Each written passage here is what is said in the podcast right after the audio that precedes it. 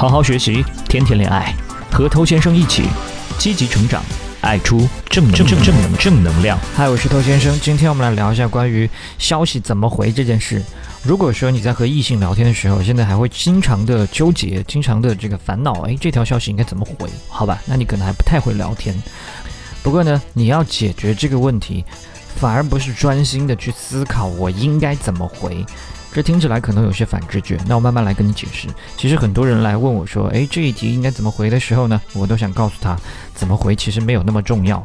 首先来讲第一件事情，就是聊天，它真的会需要不断的去思考怎么回吗？就手机聊天那是在干什么？那是我们在诉说各自的情况，表达自己的感受，相互交流、相互分享的一个过程，它是比较轻松惬意的，所以它是一个自然的过程。那大部分的聊天其实不存在说，哎，我应该怎么回这一个问题，因为舒服交流就好。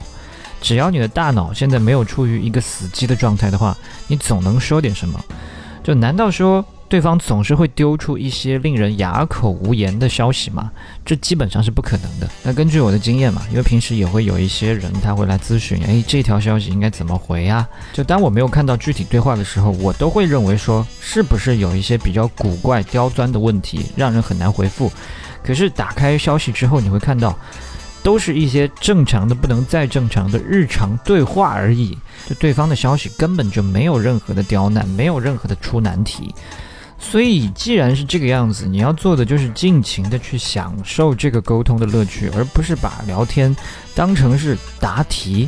你一旦去答题，怎么会轻松的？可是聊天呢，这是一个令双方快乐的事情，你为什么要去害怕它呢？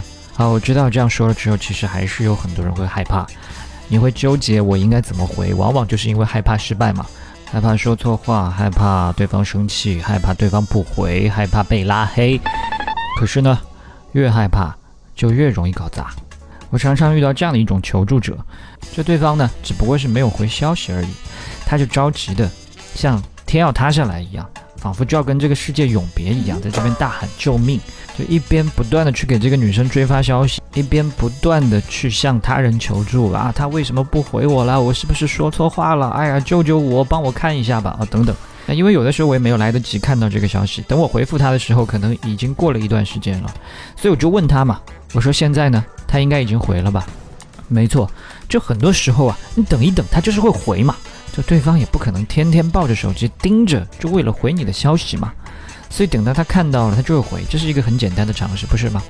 那如果对这种常识你都感到害怕的话，你反而容易让你害怕的事情变成真的，因为当他忙完之后，拿起手机，看到你这种充满无助感的消息一条一条的追发过来，他瞬间就会感觉到你的不安跟匮乏，哪怕之前对你的印象还不错，但此刻也会觉得你真的是一个令人很失望的男人，搞不好他就真的不回你消息了。那退一万步说啊，就算他忙完也不回你，或者说他就是讨厌你，根本就不想回你，那这个不就是失败吗？那有什么好怕的呢？我们接着来说哈，那很多人在聊天的时候呢，有这种紧张情绪嘛，所以就很容易干出一些病急乱投医的事情，火急火燎的去问别人应该怎么回嘛。但我想说的是啊，那不管是什么情感专家、情场老手，他今天帮你去回的消息都不一定是最靠谱的。为什么？因为没有人了解你跟对方的情况。聊天它本来就是基于二人目前的情况，彼此互相给出一个相合宜的文字消息。可是其他旁观者对很多情况是不了解的，他怎么可能就根据一段聊天的截屏就给出一个非常好的回复呢？你们是怎么认识的？你们认识多久？对方的个性是什么样子？你的基本情况又是怎样？你之前聊的又怎么样？之前发生过什么样的事情？等等一系列情况，通通不知道。那这样子给出一个建议，你觉得他可能高明到哪里去？所以不管三七二十一，把别人给你的一个什么答案复制粘贴一遍，它不仅没有什么帮助，甚至会闹出一些驴唇不对马嘴的笑话。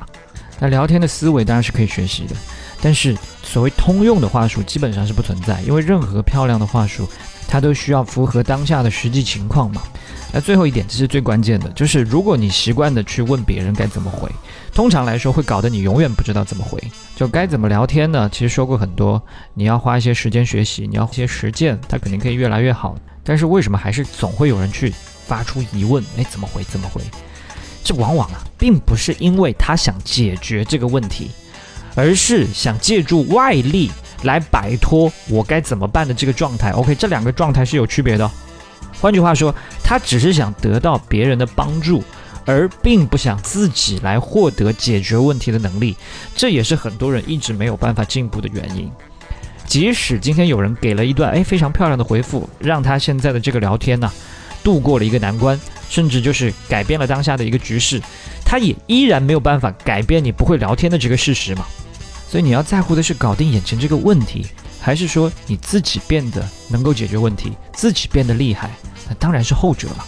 所以当你去求助的时候，你更多的只不过是缓解一下当下的焦虑，但这种依赖成瘾会让你永远都不会聊天。以前有人来问我说应该怎么回的时候，我都会尽量的去给出一些我认为合适的建议。可是后来我就越来越发现，这样其实是在害他，因为任何一句回复都是来源于你内在的思维，你背后的逻辑。就你看到这句话说的很漂亮，你关注的不应该是表面上说了什么，而是为什么会这么说。否则的话，你背了再多的话术也是不会有用的。那掌握一个思维最好的方式，你除了用心的去学习课程以外，那就是不断的去犯错嘛。任何一个高手，不都是从错误当中成长的吗？所以快忘掉该怎么回这件事情吧。你想怎么回你就怎么回。当你做到不在意，反而会让这个气氛变得更加轻松。即使你会偶尔犯错啊、失败啊，这些都没有关系，因为这个是在加深你对聊天的理解。所以不要去把聊天当做做题、考试。当你这样去看待它的时候，它反而会对你百般刁难。好，我是头先生，今天就跟你聊这么多了。如果你喜欢我的节目，欢迎点击关注，在未来第一时间收获我提供给你的价值。